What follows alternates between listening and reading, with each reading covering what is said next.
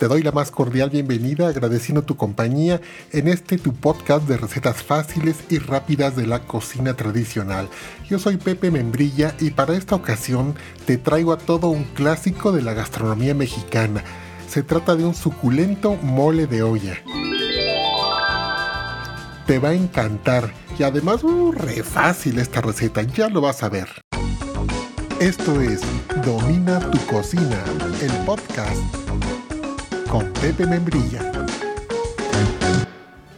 Los ingredientes para este riquísimo mole de olla los conseguimos de volada en una ida rápida al supermercado o al mercado y son un kilogramo de espinazo de res, tres calabacitas, de esas largas, cuatro zanahorias, cuatro papas medianas, cebolla y ajo por supuesto, dos elotes, nueve chiles guajillo, dos chiles pasilla para darle colorcito, hierbas de olor, un cuarto de kilo de ejotes, un ramo de pasote fresco y por supuesto sal y pimienta al gusto.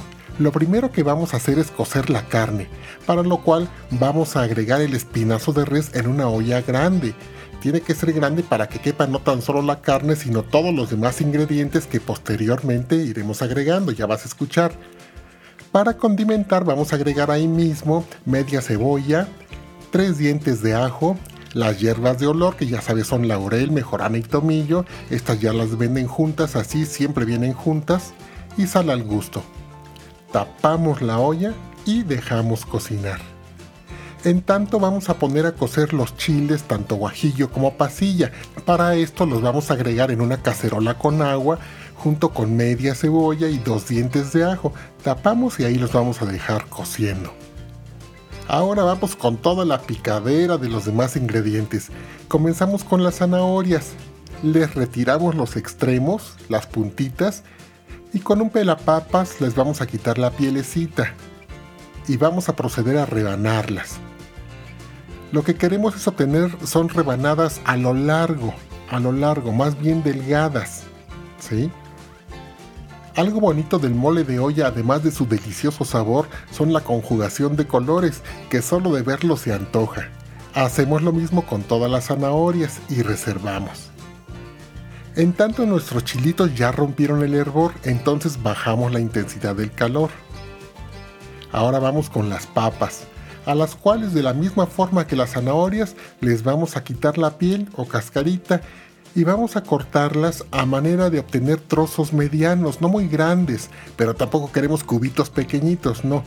Hacemos lo mismo con todas las papas y en tanto las usamos las dejamos reposar en agua para que no se oxiden y se vayan a hacer oscuras.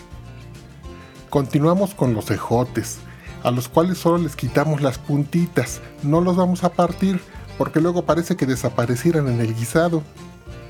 Todos estos ingredientes son muy fáciles de conseguir, aunque en cada región de México varían y hasta le llevan algunos estados el mole de olla. En este caso no, pero va a quedar igual de delicioso. Reservamos los ejotes. Súper importante retirarle a la carne mientras está cociendo toda la espumita que se va formando arriba, que no es sino impurezas. Es mejor eliminarlos de este cocido con una cuchara los vas recogiendo y lo desechas. Si a ti te gusta comer muy picante, puedes agregar a los chiles que se están cociendo dos chiles de árbol o tres. Pero recuerda que estos sí son muy picantes, vete con cuidado. Con tres yo creo estaría bien. A las calabacitas les vamos a retirar también los extremos, las puntitas, y en este caso no las vamos a pelar. Las queremos así con su colorido verde pero sí va a ser necesario rebanarlas. A mí me gustan rebanadas a lo largo, a lo largo de la, de la calabacita y bien delgaditas. Hay quienes las prefieren en trozos a lo ancho como moneditas. Eso ya es al gusto. Y también las reservamos. Nuestros elotes, esa es la parte más difícil por su dureza. Los queremos en trozos de regular tamaño. Apóyate de un buen cuchillo y buena fuerza.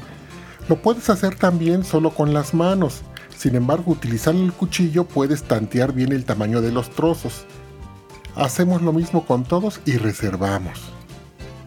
Apagamos el fuego de los chiles y dejamos enfriar porque los vamos a llevar a la licuadora. 30 minutos después de que la carne rompió el hervor, vamos a agregar ahí mismo nuestros ingredientes de manera que se conozcan entre ellos, compartan sabores y nos obsequien con su bello colorido. Pero primero vamos a integrar los que son más duros y rebeldes de cocerse. Van primero los elotes y enseguida esos ejotes que son tan difíciles y tan duros para cocerse. Seguidos estos por las zanahorias Dejamos en espera las calabacitas y a las papas, estas son más suavecitas. Tapamos, subimos el calor de nuevo y dejamos cocinar.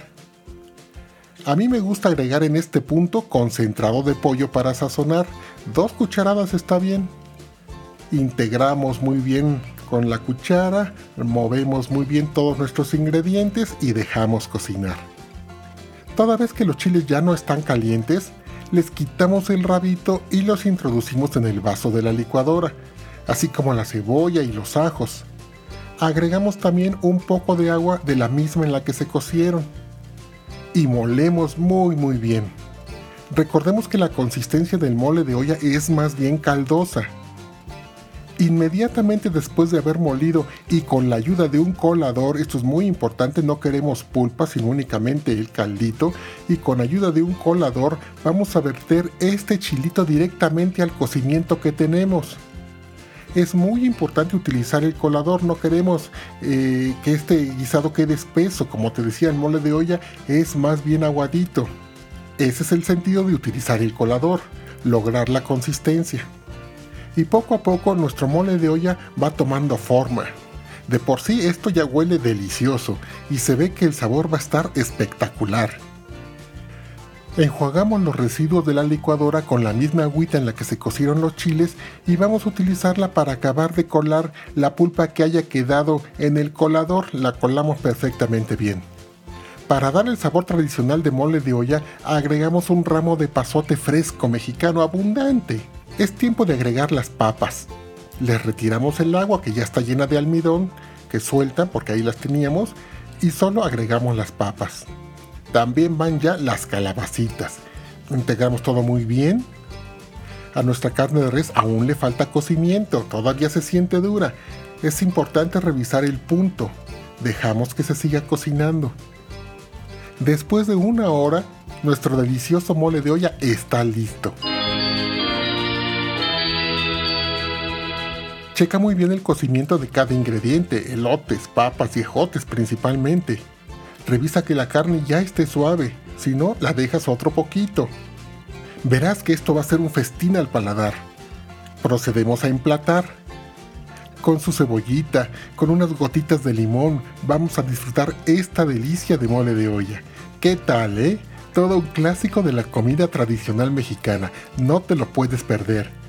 Y para que tengas de manera más gráfica esta receta, te invito a verla en mi canal de YouTube Domina tu cocina, en donde cada semana te espero con nuevas recetas. En tanto, sígueme en este tu podcast. Agradezco tu atención, tu compañía. Te recuerdo, yo soy Pepe Membrilla, que Dios te bendiga y ya lo sabes, agarra tu sartén y domina tu cocina.